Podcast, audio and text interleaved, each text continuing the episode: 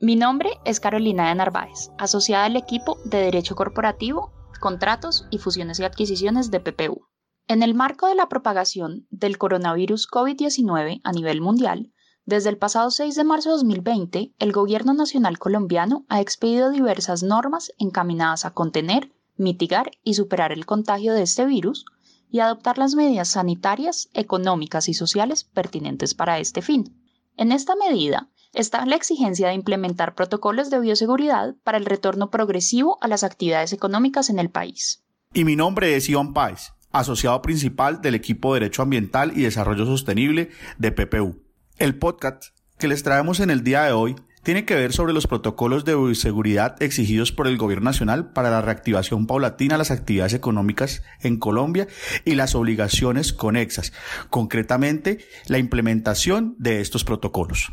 Hoy queremos hablarles sobre las medidas que deben adoptar las empresas que pertenezcan a alguna de las actividades económicas exceptuadas por el Gobierno Nacional al aislamiento obligatorio preventivo. Se debe tener en cuenta que las normas que regulan este tema han impuesto la obligación de preparar, presentar a la autoridad de salud competente e implementar los protocolos de bioseguridad que para esa actividad en particular establezca el Ministerio de Salud y Protección Social. Sin embargo, para la reanudación de las actividades económicas se deben cumplir una serie de obligaciones adicionales y especiales para cada sector. Así es, Carolina. Por esta razón es que se debe hacer énfasis en que hay varias obligaciones que se deben cumplir para poder reiniciar operaciones y que los protocolos de bioseguridad para los sectores económicos que ya se tienen no son suficientes para que las empresas puedan volver a operar. También deben considerarse las obligaciones que surgen por las medidas incluidas en el texto de los protocolos de las empresas y en particular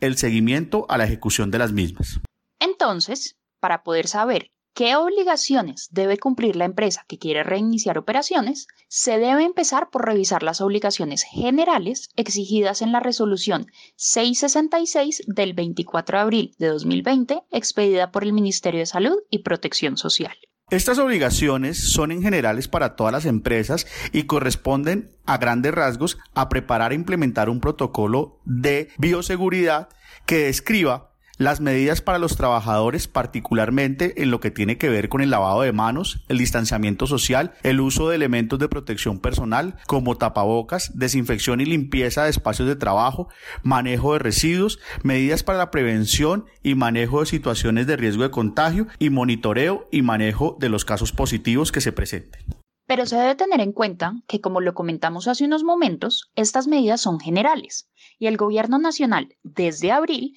ha venido expidiendo normas particulares para cada sector económico en las que se exponen las obligaciones adicionales y puntuales que se van a exigir para cada caso. Así las cosas, se puede ver que en este momento hay alrededor de 30 sectores económicos que ya se han habilitado para retomar actividades y tienen sus propias exigencias listadas en las diferentes resoluciones expedidas por el Ministerio de Salud y Protección Social. Entre estas obligaciones se encuentran aquellas relativas a el registro ante las bases de datos de autoridades municipales y solicitudes de autorización especiales a las autoridades competentes de cada sector por ejemplo, los ministerios, secretarías municipales y departamentales o las diferentes entidades estatales. Se debe tener en cuenta que el no cumplir con estas obligaciones implica que la empresa no estará facultada para reiniciar sus operaciones, aun si tiene los protocolos de bioseguridad.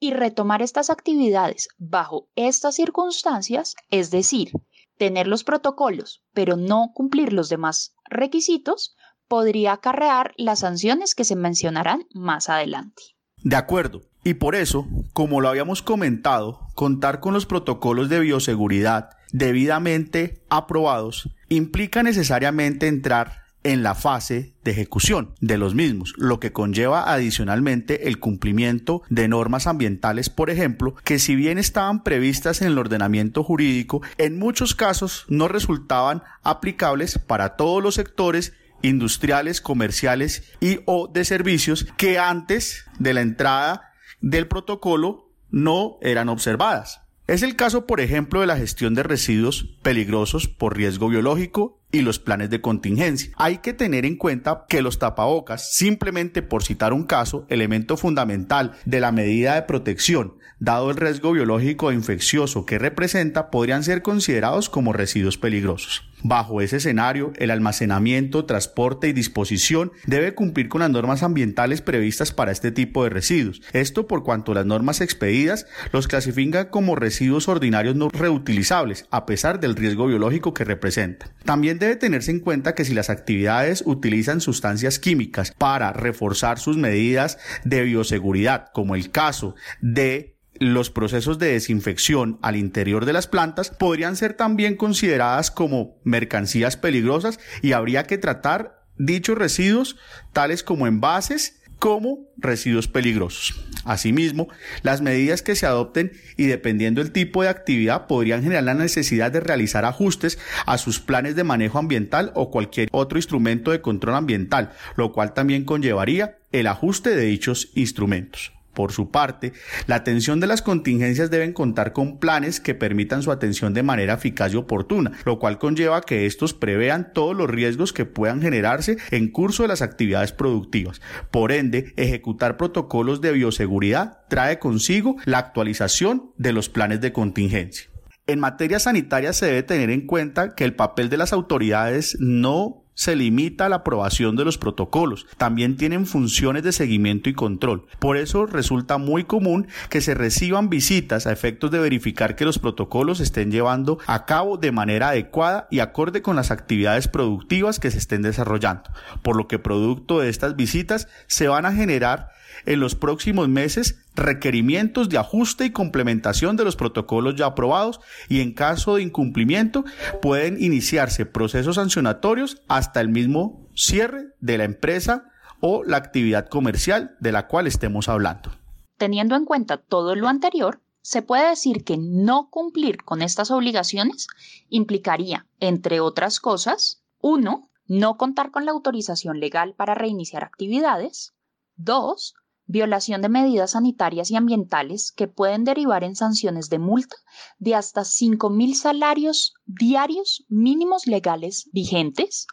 Y tres, violación de medidas penales que pueden derivar en sanciones de multas sucesivas para un valor equivalente a 10.000 salarios diarios mínimos legales vigentes, es decir, alrededor de 292.600.000 pesos, y adicionalmente investigaciones penales por el delito de violación de medidas sanitarias. Es indudable que la reactivación económica trae consigo la adopción y aprobación de los protocolos de bioseguridad. Sin embargo, el desarrollo exitoso de las actividades productivas debe partir de la premisa que los protocolos no deben quedarse en los anaqueles de las empresas, deben ser instrumentos en constante seguimiento, actualización y cumplimiento, lo cual comprende el ejercicio exitoso de las normas ambientales que le resultan complementarias y la asimilación de las competencias de comando y control que tienen las autoridades ambientales y sanitarias, sobre todo porque está en juego el derecho a la salud y el medio ambiente. Esperamos que este podcast les haya sido de utilidad y si tienen alguna duda sobre estos u otros temas empresariales, en PPU estamos a su disposición para resolverlas. Gracias.